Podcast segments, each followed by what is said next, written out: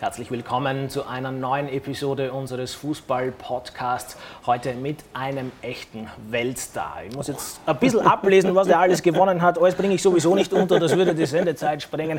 Aber unter anderem war er Champions League-Sieger, Weltpokalsieger, viermal deutscher Meister, viermal deutscher Cupsieger, hat 133 Tore in der deutschen Bundesliga erzielt. Er ist eine absolute Legende des FC Bayern. Und ich fühle mich wirklich sehr geehrt, dass er auch noch sehr unkompliziert ist und Zeit für uns findet. Hallo Giovanni. Hallo, servus, danke. Vielen Dank für Ihre Zeit. Freut mich wirklich sehr, zumal Sie ja wirklich einiges zu tun haben, wie wir da rund um dieses Legendenspiel am Rande dessen wir uns hier ja in Leoben treffen, ähm, mitbekommen haben. Es wird Ihnen nicht langweilig, weil Sie beim FC Bayern einiges zu tun haben. das stimmt, noch.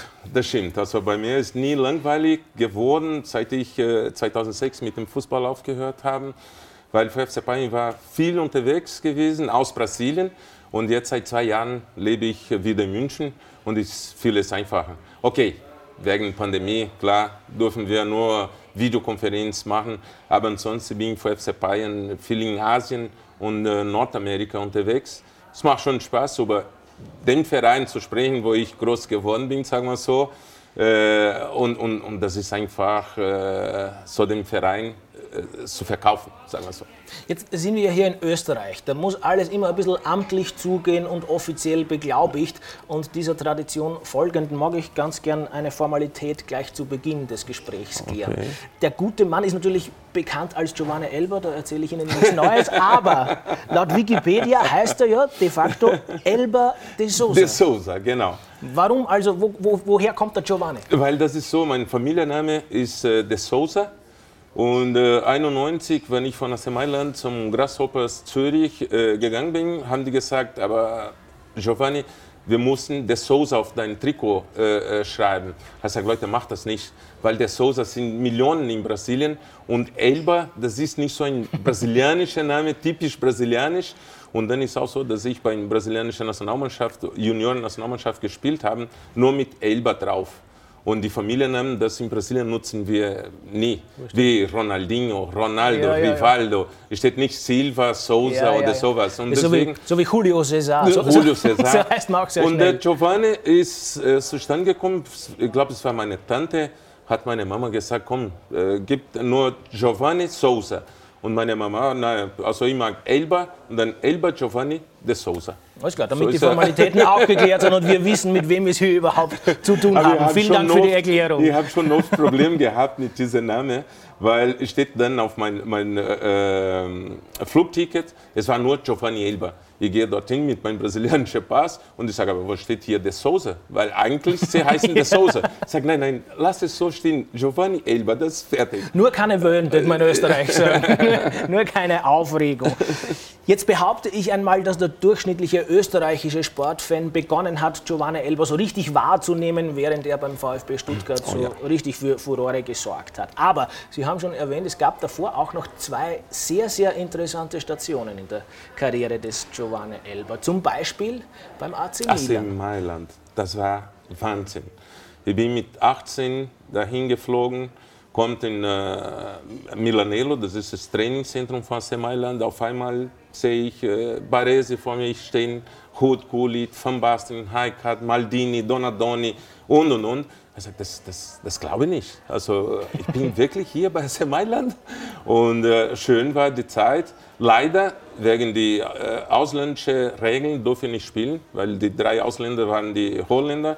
Und so bin ich dann nach, äh, in der Schweiz gegangen. Trainer damals Arrigo Sacchi, meines Wissens. Äh, Capello. Capello. Das war schon Fabio auch, Capello. Ja, ja, auch, auch kein auch also. gute Trainer. Also ja. einen Eindruck habe ich schon gewonnen, auch wenn das Gespräch noch ziemlich jung ist. Der gute Mann ist immer noch unglaublich begeisterungsfähig und schwärmt immer noch von seinem Job oder von seinem ja, früheren ja. Arbeitgeber. Nein, weil, weil, weil das war halt so, ich bin also ich habe beim brasilianischen Nationalmannschaft gespielt, WM in Portugal 91 bin nach Brasilien zurückgeflogen. Zwei Tage später kommt der Präsident von meinem Ex-Verein äh, und hat gesagt, oh, wir sollen nach Mailand fliegen. Ich sage, machen wir Urlaub in Mailand? Oder, also ich, bin, oder einkaufen, ich war, ich war jetzt gerade in Portugal gewesen. Und da hat er gesagt, nein, Mailand will dir kaufen. Ich sage, nein, das glaube ich nicht. Und dann ja, dann ist so passiert, ich komme dahin und dann siehst du die Spieler, wo du im Fernsehen gesehen hast, noch vor kurzem und dann auf einmal stehst du neben solchen äh, Fußballer. Und von Mailand ist es dann, wie gesagt, weitergegangen zu den Grasshoppers Zürich in die Schweiz. Und dort gab es ja de facto auch schon veritable Erfolge mit dem Cupsieg und dem Torschützenkönig. Das war ja auch jetzt nicht irgendwas. Ich glaube, das war das Beste, was mir passieren konnte. Also nicht direkt in Italien äh, zu bleiben, sondern in der Schweiz wo in der Schweiz damals war nicht so äh, Druck bei mir jedes Spiel, du konntest langsam aufgebaut werden. Und das wollte er Mailand haben. Er sagt, oh, da wirst du lernen, wie man hier Fußball spielt, äh, Kultur, Sprache. Und in der Schweiz habe ich dann ja, deutsche Sprache gelernt, italienische Sprache, spanische. Und äh, das war für meine Karriere ganz, ganz wichtig, dass ich drei Jahre beim Grasshoppers war. Und dort haben sie ja für Aufsehen gesorgt, für so viel Aufsehen, dass auch deutsche Bundesligisten, unter anderem der VfB Stuttgart, auf Giovanni Elber aufmerksam wurde. Und werde versuchen, immer wieder ein bisschen einen Österreich-Bezug hereinzubringen Aha. in dieses Gespräch. Und ich meine, einen solchen bei dieser Station, nämlich Stuttgart, gefunden zu haben. Noch nicht mit Franz Wolfer, den werden wir nachher ein bisschen behandeln und besprechen. Aber Giovanni Elber hat es mit dem jetzigen österreichischen Teamchef zu tun bekommen, nämlich mit Franco. Ja, mit Franco, ja, stimmt. als, als Mitspieler. Da haben wir gespielt und, und Franco war ein Profi durch und durch. Also der hat uns äh, beim VfB Stuttgart schon geholfen. Ja. Und man muss natürlich, wenn man über Giovanni Elber und den VfB Stuttgart spricht, über das magische Dreieck sprechen. Elber, ja. Bobic, Balakow. Ich weiß es nicht, ob Sie die Frage schon langweilt inzwischen, aber die ist halt immer wieder spannend zu behandeln, weil eigentlich alle Beteiligten sagen, diesem Dreieck hat etwas innegewohnt, was man nicht antrainieren hat können. Es mhm. war irgendwie Stimmt. so etwas, was man als blindes Verständnis Ja, und sowas würde. wirklich. Also nicht nur auf dem Platz, sondern auch außerhalb des Platzes. War wirklich so. Also wir haben, Blinde haben wir uns verstanden. Und, und ich glaube, das wichtig war, weil es war kein Spieler egoistisch auf der andere, was der schon geschafft hat. Und nicht mal der Mannschaft, weil du brauchst eine Mannschaft. Kann nicht nur mit Maschke Dreieck spielen und, und, und was soll der andere machen? und äh, ja, die anderen sind von uns gelaufen, die haben alles gegeben, dass wir dann nach vorne unsere Spielweise äh, spielen konnte und das hat hervorragend geklappt. Giovanna Elber kann ich mich gut erinnern, damals war er nicht nur wegen seines Spielstils revolutionär, sondern teilweise auch wegen seines Kleidungsstils im wahrsten Sinne des Wortes. Er hat als einer der ersten mit weißen Schuhen gezaubert. Ja, ich bin schuld, dass heute die Spieler keine kein schwarze Schuhe Alles mehr nur nicht tragen. Schwarz tragen. Ja, äh, weil das war, das war so in zwei Spielen, haben nicht getroffen und dann bin ich auf die Idee gekommen, ich frage mal, ob die für, für mich ein, ein weiße Schuhe machen kann. Und äh, der Zeugwart hat gesagt, aber weiße Schuhe, das kann nicht sein, weil das sieht so aus wie ein Turnschuhe, ein Laufschuhe. Sagt, du, aber will mit den Schuhen will ich spielen. Und beim ersten Spiel habe ich zwei Tore geschossen, wir haben das Spiel gewonnen gegen Gladbach. Und dann habe ich gesagt, okay, jetzt behalte ich die Schuhe, weil die hat mir Glück gebracht. Und dann hat Freddy Bobic, Balakov, eine rote Schuhe dann bestellt. Auf einmal war Farbenspiel. und das alles hat natürlich auch ein bisschen dazu beigetragen, dass ihr de facto so etwas wie Popstars wart damals, oder? Kann man das, schon so sagen? Das kann man schon sagen. Also egal, wo wir gespielt haben, nicht nur Heimspiel, sondern auch äh, auswärts, die Leute haben sich gefreut. Die haben schon darauf gewartet, oh, heute kommt Manschke Dreieck ins Stadion. Äh, das war eine schöne Zeit, muss ich sagen. So, jetzt würde ich ganz gerne Franz Wohlfahrt ins Spiel bringen. Der ist 1996 zum VfB Stuttgart gewechselt und erzählt etwas ganz Interessantes, wie er den Giovanni Elber kennengelernt hat oder wie so der erste, die erste Kontaktaufnahme mit ihm verlaufen ist. Es war eine Zigarette im Spiel. Oh, das stimmt, ja. ja Legen Sie gesagt. ein Geständnis ab, oh. Herr Elber. Na, ab und zu habe ich schon so ein oder andere geraucht, aber, aber nicht viel, klar weil wenn man Profi-Fußball spielt, sollte man das nicht machen. Aber ab und zu hat man schon ja. ein oder andere äh, geraucht. Und Franz Woffert, der war, ich habe ihm immer gesagt, er gesagt, du bist kein Österreicher, du bist ein Brasilianer. weil der wollte nur Spaß machen, mit mir und mit dem anderen. Er hat gesagt, was bist du für einer? Und dann war noch ein guter Torwart, ja, das muss man auch sagen. haben wir noch äh, die DFB-Pokal haben wir gewonnen. Unter Jogi Löw? Unter Jogi Löw, erster Titel äh, für Jogi. Und es war ja, eine schöne Zeit und für mich ein schöner Abschied von VfB Stuttgart. Hat Sie Franz Wohlfahrt eigentlich jemals ins Schweizer Haus nach Wien eingeladen? Das ist, glaube ich, sein Lieblingslokal. Ja, der, der hat schon oft eingeladen. Nur die Zeit hat noch, noch, nicht, haben noch nicht geschafft. Aber ja, ab und zu sehen wir uns in Deutschland. Wenn der nach Deutschland kommt, da treffen wir uns schon. Also wenn es sich einmal ausgeht, einen Besuch im Schweizer Haus abzustatten, dann sagen Sie bitte Bescheid, dann kann man mir mit der Kamera. Ah, schön, das, das, wollen wir, das wollen wir festhalten, ja, bitte schön. So, dann gehen wir, schlage ich vor, weiter in der chronologischen Abfolge der Karrierestationen des Giovanni Elba und landen jetzt im Jahr 1997. Da hat sich Entscheidendes getan. So kann man es ruhig formulieren in Das Karriere. kann man ja so, so stehen lassen. Aber ich wollte nicht zum FC Bayern. Ich wollte schon bei VfB Stuttgart bleiben. Weil bei VfB es war Harmonie, es war eine Familie, sehr familiär das Ganze. Und für einen Brasilianer gibt es nichts Besseres dass du sagen kannst, jeden Tag, ich freue mich hier zu sein. Und bei FC Bayern damals war FC Hollywood so genannt. Ne? In, in äh, deutscher Presse nur FC Hollywood, weil es war Trainer gegen Spieler, Spieler gegen Trainer. Und ich habe schon Angst, habe gedacht, na, ich glaube, bei so einem Spieler, äh, einem Verein kann ich nicht spielen. Ich werde unglücklich werden weil die ausländischen Spieler, wo bei FC Bayern waren und vor allem die Mittelstürmer, die sind maximal zwei Saisonen dort geblieben.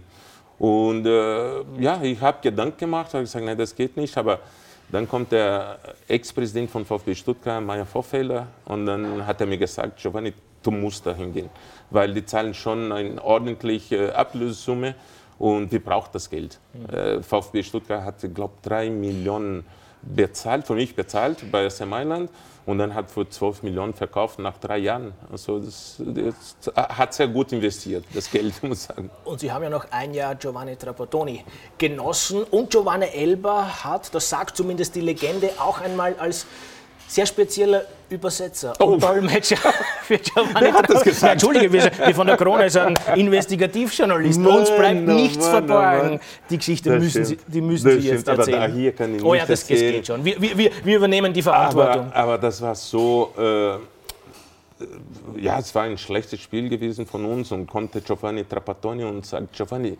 wie kann man das sagen zu den Spielern? Also die mussten Eier haben. Und dann haben die, äh, wie, wie, kann man das sagen, Geschlechts von, von Frau gesagt, Trainer, das ist so. Und er hat das einfach gesagt, die Spieler haben sich kaputt gelacht. Und der guckt mir an und guckt Herr Lothar, Lothar, was hat der Brasilianer hier äh, für einen Scheiß zu besetzen? Ne? So ungefähr. Und dann, und dann später hat er gesagt, komm, rausgehen, auslaufen und nach Hause. Jetzt sind die Spieler zu mir gekommen und haben gesagt, Giovanni, das war das Beste, was du machen konntest, weil wir wissen, dass wir schlecht gespielt haben. Also wir brauchen jetzt nicht, dass der Trainer eine Stunde lang über den, den schlechten Spiel, das wir gespielt haben, jetzt redet. Ne?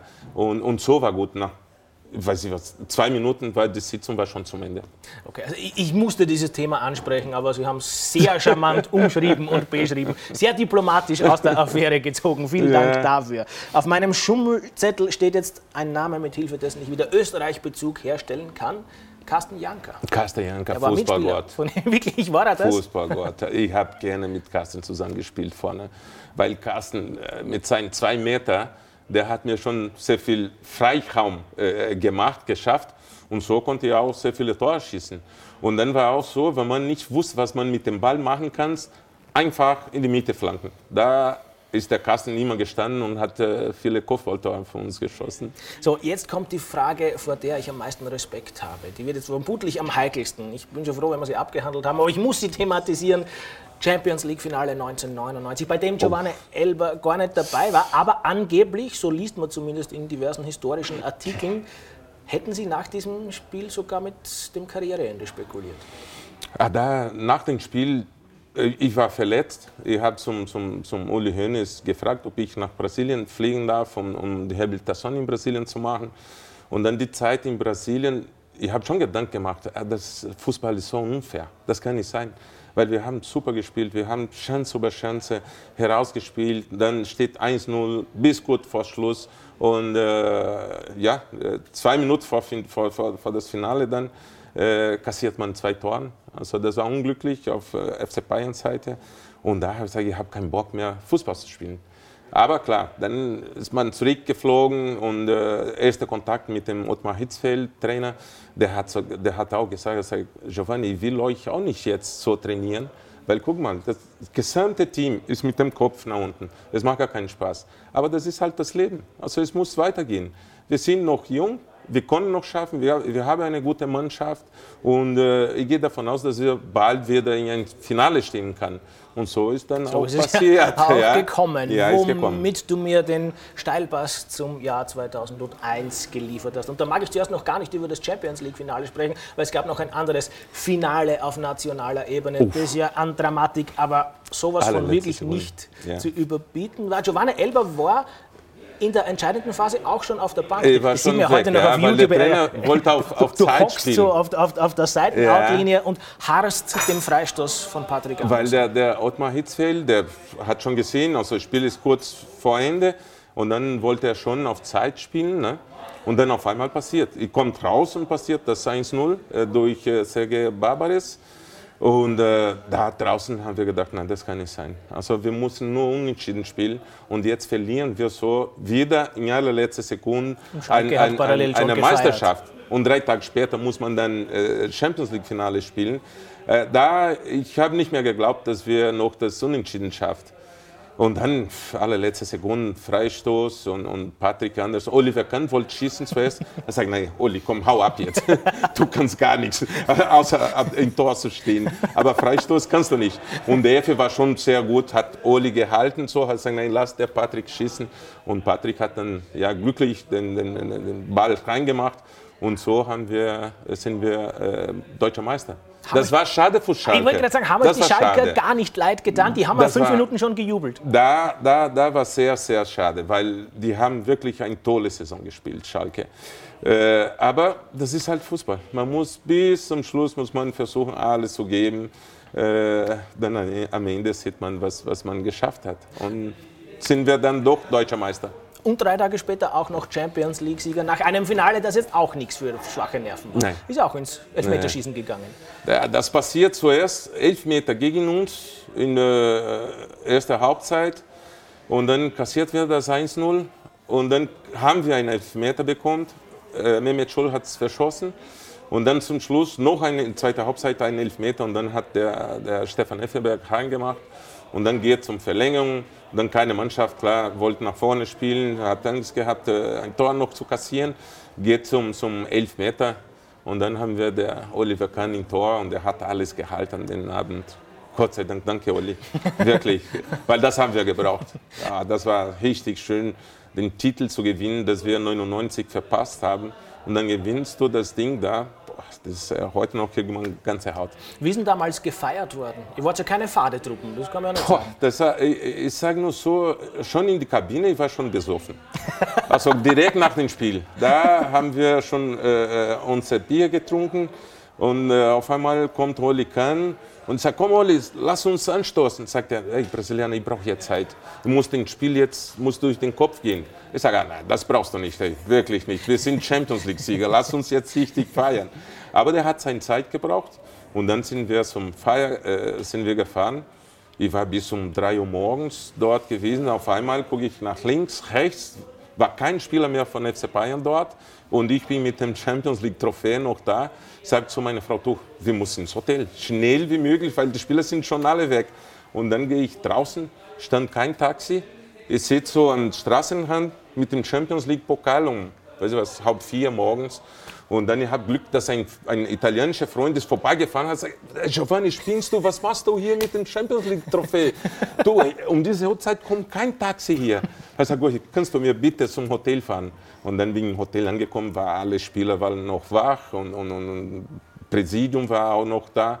Und dann haben wir bis morgens noch äh, gefeiert. Großartige Geschichte. Das war, das war richtig schön, ja. Sensationell. Es gab noch zwei Stationen in der Karriere des Giovanni Elber nach Bayern München. Die waren jetzt allerdings nicht von durchschlagendem Erfolg gekrönt. Nein, ich sagen, Lyon und Gladbach. Ja, nein, ich, ich sage mal so, Lyon, das bin äh, äh, französischer Meister geworden, erste Saison mit Lyon.